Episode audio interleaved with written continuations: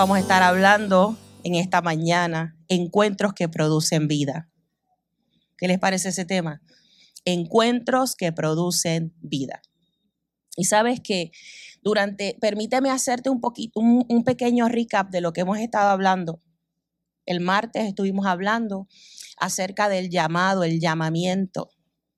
Estuve meditando eh, una de las cosas que hemos estado trabajando durante este mes de enero es trabajando con el liderazgo. Hablamos unas, unas clases, dos martes corridos acerca de el, dolor en el liderazgo. Luego estuvimos hablando de la importancia de tener un encuentro, luego del llamamiento, porque es importante que en el mes de enero podamos, ¿verdad? Como que después que salimos de, del cantito de cuerito, que salimos de, de todas ese, del tembleque y de todas esas celebraciones que son muy familiares y muy importantes, también podamos volver a retomar nuestra posición y entender que todos hemos sido llamados con un propósito, que todos tenemos una asignación en el reino, que hemos, hemos sido establecidos en este momento histórico porque tenemos algo que compartir. ¿Cuántos están de acuerdo con eso? Después, ¿verdad? Estamos ready, estamos listos. Así que en esta mañana me puse a, preparar el mensaje. Ah, el viernes, el viernes hablamos un tiempo espectacular. Hablamos el viernes acerca de la importancia de dejar la rutina a un lado, porque entendimos que la rutina lo único que produce es esterilidad y como beneficio a aquellos que no pudieron llegar y a las visitas, le comento esta, esta, esta frase que ministró muchísimo a mi vida, porque todo lo que es repetitivo cansa, todo lo que es repetitivo aburre. ¿Sí? Así que eso, ¿verdad? Lo, hablamos el viernes y hoy vamos a estar hablando acerca de encuentros que producen vida. Y antes de eso, permíteme darte una anécdota. Me gusta eh, comenzar este tiempo con, pequeñas ilustraciones de la vida cotidiana, alguna fábula que nos permita conectar con, lo, con el principio que vamos a estar enseñando. Y dice un, una fábula, dice lo siguiente, que en un momento dado el tigre y el mono tuvieron un desacuerdo. Y el tigre, eh, perdón, el tigre y el burro tuvieron un desacuerdo. Y entonces fueron delante del león y le traen su problema. Y entonces el tigre menciona lo que había pasado, el burro también menciona su punto. Y el león le dice al tigre, el burro tiene razón. Así que los despidió. El tigre se queda inquieto, se queda preocupado y le dice al rey de la selva, le dice, ¿cómo es posible que tú hayas dicho que él tiene la razón cuando tú sabes que él es un burro y que no tiene la razón? Y el león le dice al tigre, ¿sabes por qué le di la razón? Porque el único culpable eres tú de ponerte a discutir con un burro. ¿Por qué digo esto? Y a lo mejor suena un poquito gracioso, pastora, como usted comienza con una expresión como esta. Tiene mucho sentido, porque el Señor está constantemente sembrando semillas en tu corazón, semillas en, en, en tu mente. Y muchas veces nosotros preferimos escuchar al enemigo de las almas, nosotros preferimos escuchar aquel cuerpo que viene a robar la semilla de la tierra donde ha sido plantada. Y en esta mañana yo te invito a que tú puedas darte la oportunidad de escuchar al Espíritu Santo que viene a sembrar una semilla para que finalmente tú puedas tener un encuentro con el Espíritu Santo que produzca vida en áreas de tu ser que han estado apagadas o han estado menguando o si lo voy a decir en buen puertorriqueño, han estado secas, estériles y muertas. Déjeme tomar agua que es que esto como que, ay Dios mío, ¿a quién usted va a escuchar? Al Espíritu Santo, ni al burro ni al tigre. Y vamos a estar meditando en el Evangelio de Marcos. Me gusta, siempre lo digo, el Evangelio de Marcos me encanta porque es pura acción. Tú estás viendo constantemente al Señor haciendo milagros, milagros, milagros. Es un, es un, es un evangelio como que vamos straight to the point, como dice el americano. Vamos directo al punto, al grano, vamos a la acción. ¿Cuántas personas somos de acción? A mí me gusta ir al grano. A veces doy vueltas cuando no le quiero ofender a usted, pero después, aparte de eso, siempre voy al grano. Ok, vamos a leer Marcos capítulo 5, versículos 21 en adelante. Vamos a leer algunos versículos. La historia es un poquito larga y es la estampa donde el Señor Jesús tiene un encuentro con dos personas, porque tú puedes estar, tú puedes estar en medio de la multitud y no tener necesariamente un encuentro. Tú necesitas un toque del Espíritu Santo. La manifestación del Espíritu Santo puede estar en un lugar. ¿Manifestada por quién? Por ustedes mismos. Y ustedes decidir no tener un encuentro con Él. ¿Usted está ahí? Ok. Vamos a, que le dije, Marcos capítulo 5. Ok. Dice la, dice la escritura, estoy leyendo, me parece la reina Valera. Sí. Pasando otra vez Jesús en una barca a la otra orilla, se reunió alrededor de él una gran multitud y él estaba junto al mar. Y vino uno de los principales de la sinagoga, llamado Jairo, y luego que le vio, se postró a sus pies y le rogaba mucho diciendo, mi hija está agonizando, ven y pon las manos sobre ella para que sea, sal, para que sea salva y vivirá. Fue pues con él y le seguía una gran multitud y le apretaban. Pero una mujer que desde hacía 12 años padecía de flujo de sangre y había sufrido mucho de eh, y había sufrido mucho de muchos médicos y gastado todo lo que tenía y nada había aprovechado, antes le iba peor. Cuando oyó hablar de Jesús, vino por detrás entre la multitud y tocó su manto. Porque decía, si tocare tan solo su manto, seré salva. Y enseguida la fuente de su sangre se secó y sintió en el cuerpo que estaba sana de aquel azote. Luego Jesús, conociendo en sí mismo el poder que había salido de él, volviéndose a la multitud, dijo, ¿quién me ha, quién ha tocado mi vestido? Sus discípulos le dijeron, ves que la multitud te aprieta y dices, ¿quién me ha tocado? Pero él miraba alrededor para ver quién había hecho eso. Entonces la mujer, temiendo y temblando, sabiendo lo que ella había eh, que había sido ella quien lo había hecho, vino y se postró delante de él y le dijo toda la verdad. Y le dijo, "Hija, tu fe te ha hecho salva. Ve en paz y queda sana de tu azote." Mientras él aún hablaba, vinieron desde la casa del principal de la sinagoga diciendo, tu hija ha muerto. ¿Para qué molestas más al maestro?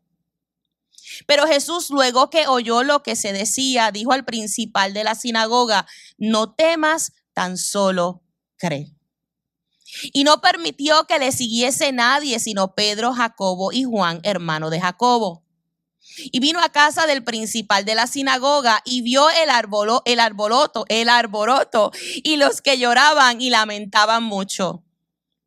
Y entrando les dijo, ¿por qué alborotáis y lloráis? La niña no está muerta, sino duerme. Y se burlaban de él, mas él, echando fuera a todos, tomó al padre y a la madre de la niña y a los que estaban con él y entró donde estaba la niña. Y tomando la mano de la niña le dijo, Talita Kumi, que traducido es, niña, a ti te digo, levántate. Y luego la niña se levantó y andaba, pues tenía 12 años, y se espantaron grandemente. Pero él les mandó mucho que nadie lo supiera y dijo, denle de comer. Y hasta ahí llegamos. Parecerían muchos versículos los que estamos leyendo en esta mañana, pero yo creo que es importante porque hay varios principios que nosotros podemos sacar de esta estampa. Y el primero es que sale al encuentro un principal de la sinagoga, un religioso, que no tuvo temor del que dirán, no tuvo temor de haber de ser señalado, porque usted si conoce la historia, los religiosos de ese tiempo, los fariseos, no estaban de acuerdo con la enseñanza de Jesús. Pero hay momentos dados donde todas las puertas se te cierran, donde no tienes a dónde más recurrir. Y de repente dices, a mí no me importa lo que nadie diga. Yo tengo una necesidad, yo tengo que ir al encuentro con el Señor. Ya yo he tocado todas las puertas, ya el médico dio la sentencia, mi hija está agonizando y yo necesito que aquel que tiene vida, aquel que ha dado testimonio de que hace milagro, algo tiene que suceder. Y yo me voy a, yo me voy a atrever a salir de la rutina, yo me voy a, traer, a atrever a salir de lo cotidiano y yo voy a hacer algo diferente yo voy a ir al encuentro con Jesús. Dice, dice lo que estábamos hablando, sale al encuentro. Pero usted se ha dado cuenta que cuando está justo para llegar su turno, alguien se le mete en el medio y lo que era para usted como que parece que alguien más lo cogió.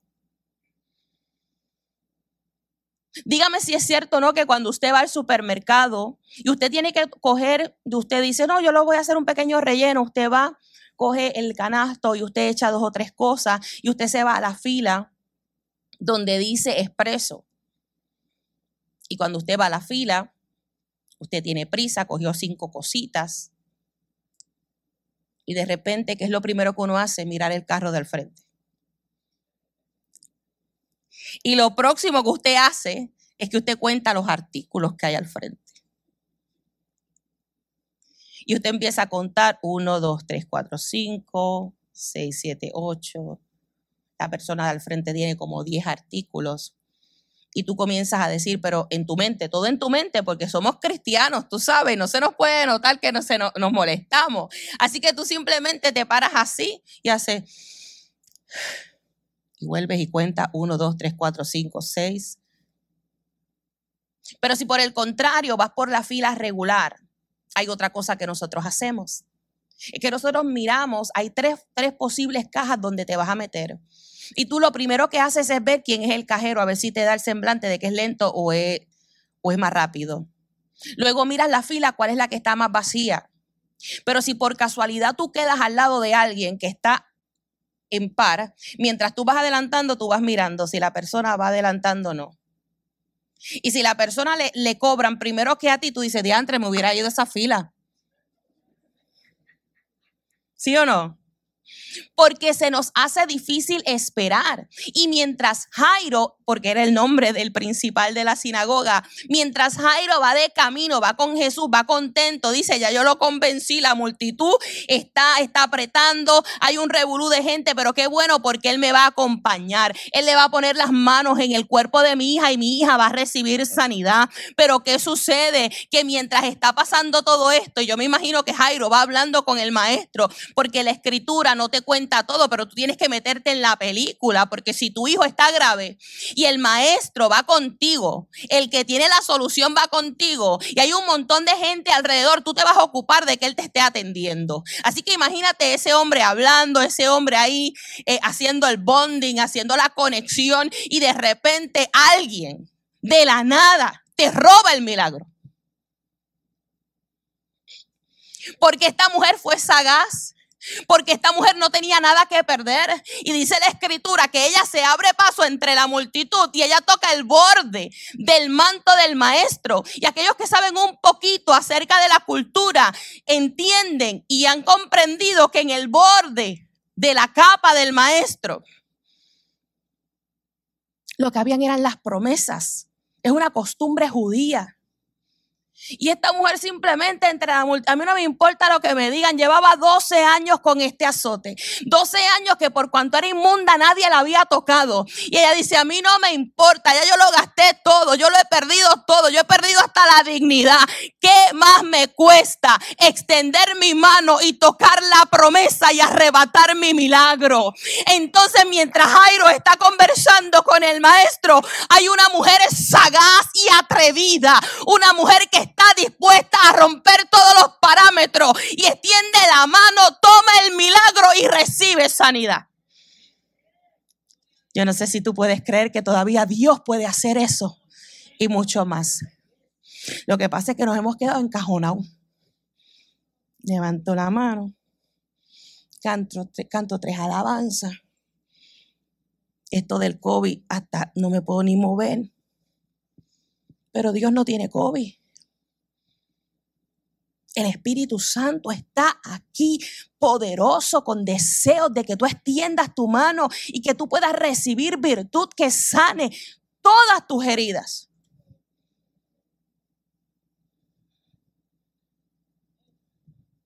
Perdóneme, yo me...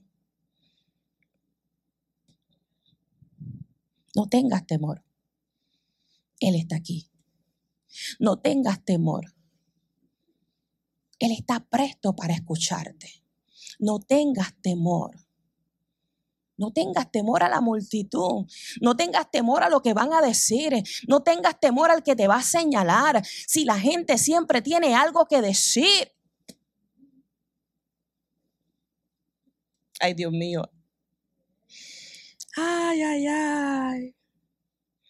Lo que estás viendo no necesariamente es lo que es. Hay mucho más para ti. Esfuérzate un poco más. Tan solo cree. Atrévete a hacer algo distinto. Sal de la caja, como yo decía el viernes. Sal de la caja y permite que algo diferente suceda. Tan solo cree. Te estoy dando los puntos rapidito. Tan solo cree. La escritura dice, para el que cree. ¿No le parece a usted un poco loco que usted tenga al médico por excelencia, no tan solo delante de usted, sino que habita en ti por medio de su Espíritu Santo? Y que tú no goces de ese privilegio, porque tengas temor o porque dudes del poder o porque creas que eso era para los tiempos de ayer, o porque estás escuchando tanto lo que el ruido externo, porque estás creyéndole tanto a las circunstancias que no tienes la capacidad de creer de que hoy puede ser el día de tu milagro. De que hoy puede ser el día en que tú te abras paso entre la multitud. Que hoy puede ser el día en que se desate lo que tú habías estado esperando. No hay forma en que nosotros tengamos un encuentro con el Maestro y no recibamos vida. Jairo ahora está un poquito deprimido. Jairo ahora dice, me robaron el turno. Jairo dice, algo está pasando. ¿Qué es lo que está? Yo iba, yo iba de camino, era mi turno, me han interrumpido. La mujer está contenta. La mujer está, dice, yo hice lo que tenía que hacer. Pero ahora Jairo recibe una noticia. Mira, no molestes más al maestro porque tu hija acaba de morir. Entonces yo me imagino que ese hombre se confundió. Yo me imagino que en un momento le pasó en la película de su vida por medio, por su mente. Yo no sé si usted le ha pasado en un momento dado donde usted está en un momento momento muy crítico y de momento empiezan como unos flashbacks y usted empieza a recordar cosas y usted empieza a confundirse, pero me llama la atención porque Jesús le dice, tranquilo papá, tu hija está dormida. Necesitamos comenzar a cerrar nuestros oídos a las palabras negativas. No vas a poder, no te van a llamar, esto no va a funcionar. Gente que de, destino, usted es gente de destino. Mm. Gente de destino tiene que comprender que toda decisión que tú tomes te conectará con tu próximo paso, con tu próximo escalón. Decisiones, decisiones que son de destino cuando te casas marcan un destino. Cuando decides tener hijos, cuando decides cambiar de trabajo, cuando decides llegar a una, comunidad de fe, cuando decides aceptar a Jesucristo como tu Salvador, cuando decides simplemente quitarte de encima todo, todas estas cosas que te están, que te están golpeando, cuando decides sacarte todo pensamiento contrario de tu mente y conectarte a lo que Dios dijo acerca de ti, son decisiones de destino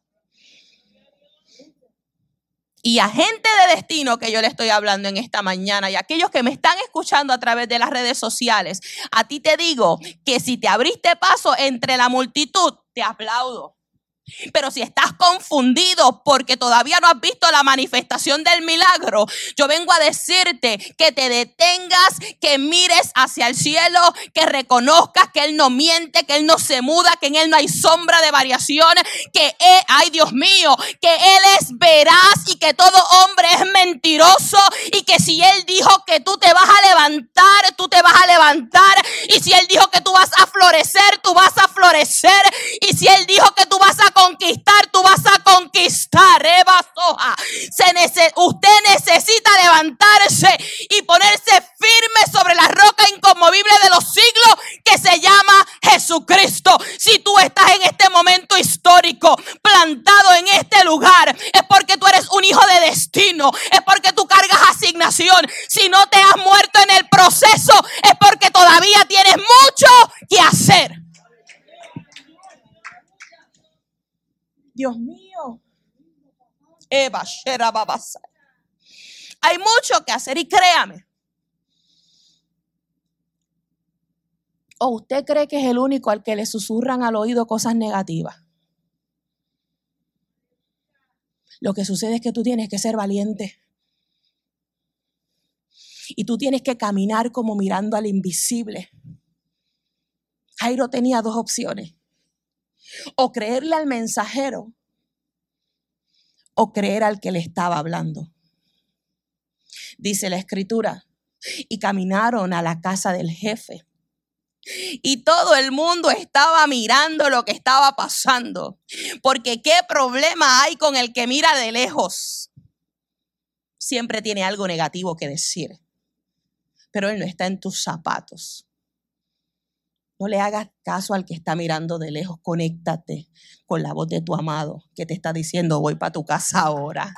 Esto se acaba hoy, yo voy para tu casa ahora.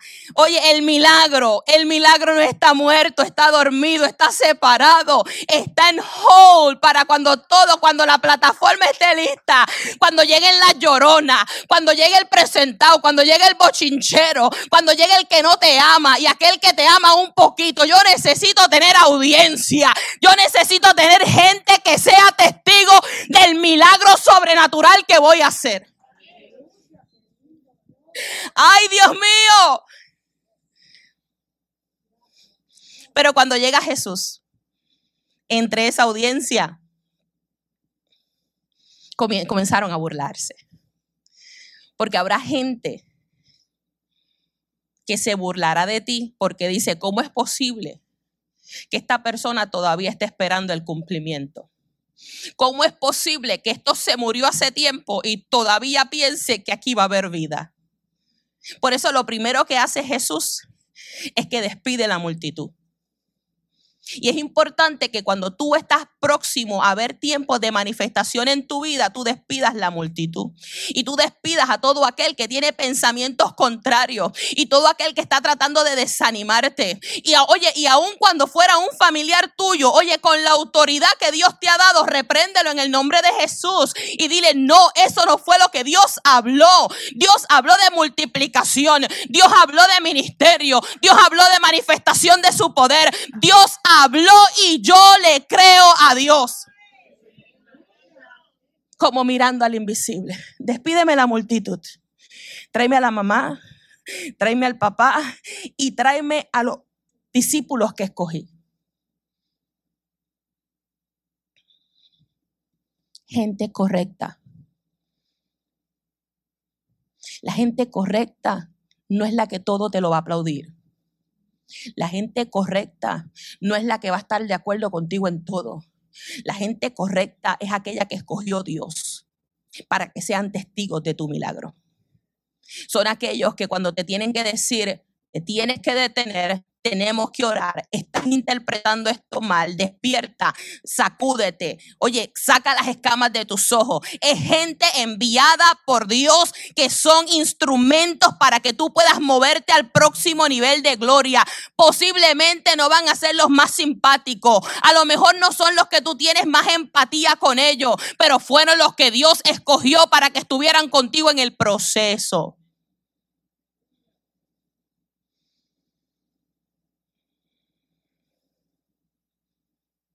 La niña Ahí me llama la atención porque esta estampa siempre me gusta, porque habla de la llorona.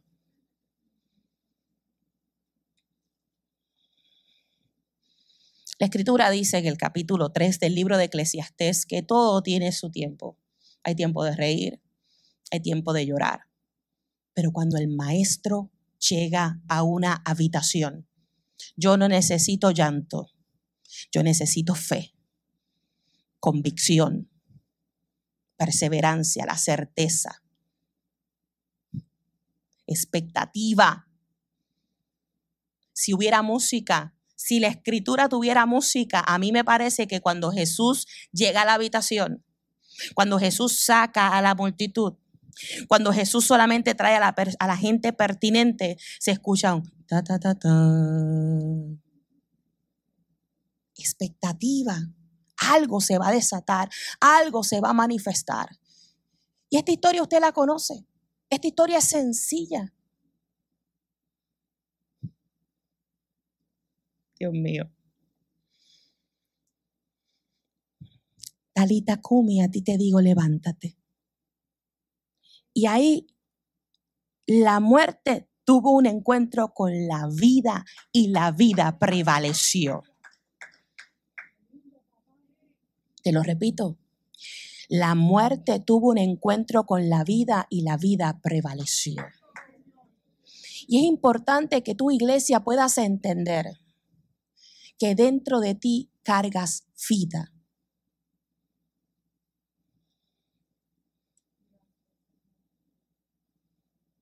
La levanta y ahora dice, denle de comer.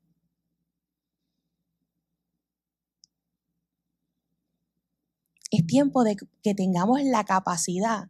Esto que le voy a comentar lo escuché de un pastor que decía, ten la capacidad de alimentar tu milagro. No lo dejes morir. Ten la capacidad de alimentar tu milagro. Te lo voy a volver a repetir, no lo dejes morir. Hay personas que han recibido milagros financieros, no lo dejes morir. Hay personas que han sido sanas en sus cuerpos físicos. No te descuides, no te dejes morir. Hay personas que han sido investidas con el poder del Espíritu Santo. No lo dejes morir.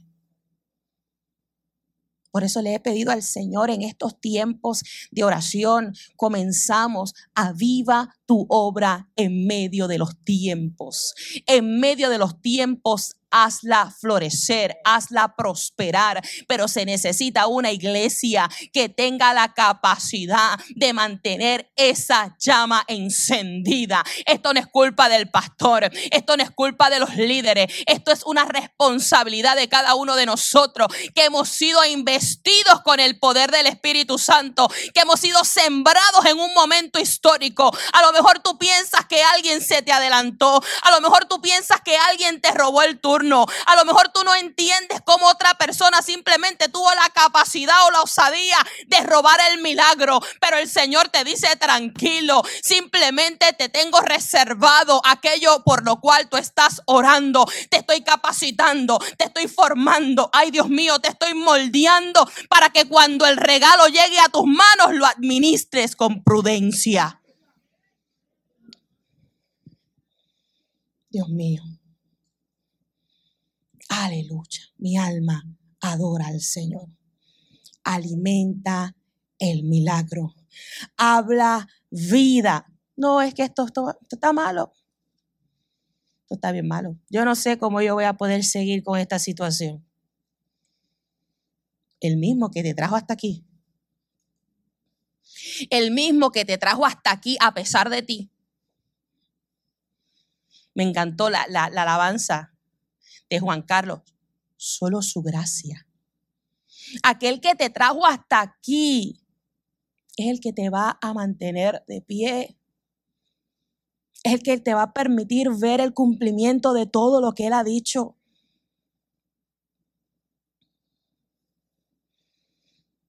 Dios no nos da para amontonar. Escucha, escucha esto bien. Me ministró mucho cuando busqué, cuando me preparé y busqué, me dio curiosidad. Yo soy una persona bien curiosa y, y a veces tú estás leyendo una escritura y la has leído un montón de veces y un día, un día te resalta una palabra, es el rema de Dios, ¿verdad? Y yo dije, espérate, déjame recapacitar lo que es alfolí. Y cuando yo pude comprender la, la, la riqueza de la costumbre judía en cuanto al alfolí, y entender que cuando ellos dan sus ofrendas, ellos simplemente entienden que están almacenando, que están invirtiendo para el día malo.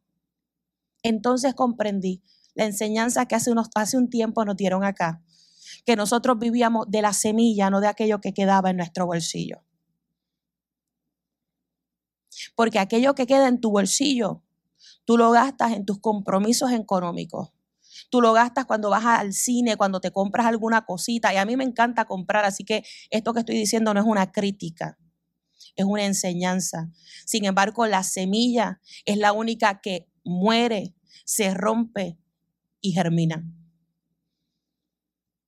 Y a lo mejor tú ves esta estampa y tú dices, pastora, es que yo he estado en el caso donde yo me colé entre la multitud toqué el manto y nada sucedió.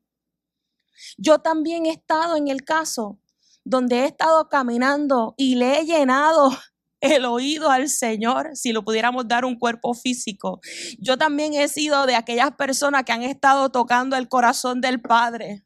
Señor, yo necesito un milagro. Oye, y ni una cosa ni la otra y ya estoy como que desesperado. Es más, la fe ha menguado. Ya como que yo no estoy tocando con la misma intensidad, ya no, ya no estoy tocando la puerta con la misma intensidad porque total toco y no pasa nada. ¿Habrá alguien?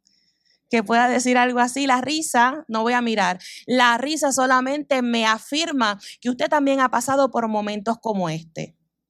Pero cuando me puse a estudiar un poco acerca de la siembra y la cosecha, cuando me puse a leer un poco, me topé con algo que también ministró mucho a mi corazón. Es que cuando usted siembra el trigo, la hoz, si el proceso de cosecha se va a hacer manual, la hoz, no se puede pasar hasta que esa espiga haya cambiado de verde a color cremoso. Entonces, una pregunta que nosotros nos deberíamos hacer en el proceso ¿de qué color está mi espiga? Si yo, pueda, si yo fuera a, tomar esta ilustración y traerla a mi vida personal, yo estoy esperando una cosecha, yo estoy esperando cumplimiento. Oye, veo que gente, gente me pasa por al lado, yo sigo en el mismo lugar. ¿Qué es lo que está pasando? Primero, que hay un tiempo específico para cada persona. Y segundo, tendríamos que analizar si mi espiga está lista para ser recogida. Me llamó la atención porque dice que cuando pasas la hoz tienes que pasarla a una distancia particular del suelo y eso está hermoso, pero la pregunta clave es ¿de qué color está tu espiga? Ay, Dios mío. Encuentros que producen vida. Date la oportunidad. Ve recibiendo vida. No, no vayas a la ligera. No quieras caminar tan rápido. No quieras que la respuesta llegue hoy, porque yo soy, tú sabes, la hija de Olga Rodríguez y yo necesito que esto sea hoy, porque nos vemos hasta en la obligación, nos vemos hasta en el ejercicio de darle instrucciones a Dios. Dios, yo quiero que esto sea ahora. Esto tiene que pasar ahora.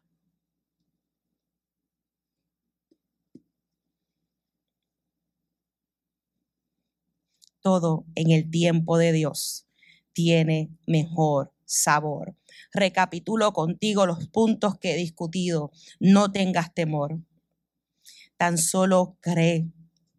Rodéate de la gente correcta. Despide a la gente negativa. Háblale vida a la situación. ¿Te atreves a hablarle vida? Cuando veas a tu hijo que está háblale vida. Cuando veas a tu esposo que está más difícil que la tabla de... ¿Cuál es la tabla difícil? La del 8. Está más difícil que la tabla del 8. Háblale vida. Esposo, cuando veas a tu esposa que esté, miren, eso, en esa temporada que tiene las neuras, esa mujer está grave. Háblale vida. Cuando veas a tu hermano en la fe, que está medio complicadito, háblale vida. Lo digo. Cuando veas a la pastora complicada, háblale vida. Ah, creían que yo ni me iba a meter por ahí.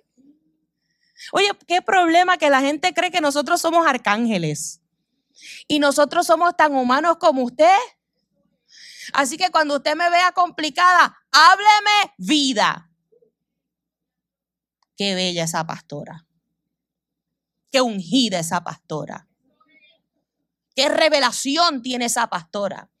Porque cuando yo lo vea a usted picando fuera del hoyo, yo voy a decir qué bendecido es este hijo. Qué revelación.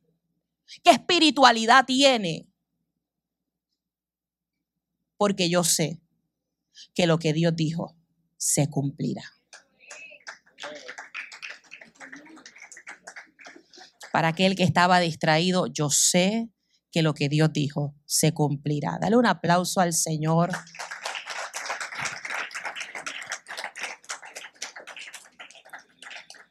Aleluya. Yo creo que es una mañana donde nosotros podemos hacer una pequeña reflexión. Yo no sé en qué etapa del camino tú estás. Algunos sé. Algunos los puedo ayudar, otros no se dejan ayudar. Pero como el Espíritu Santo está aquí, como el Espíritu Santo está en este lugar, y la Escritura dice, Él escudriña los corazones, Él los pesa en balanza. Yo te invito en esta mañana que tú puedas cerrar tus ojos ahí donde tú estás. Yo no sé qué es lo que tú estás esperando en este nuevo tiempo. Yo no sé cuál es tu necesidad. Yo no sé si tu necesidad es física, emocional o espiritual. Pero por cuanto nosotros somos seres tripartitas, espíritu, cuerpo y alma, Dios puede sanar cualquier área de nuestro corazón, de nuestra vida, de nuestra mente, de nuestro espíritu.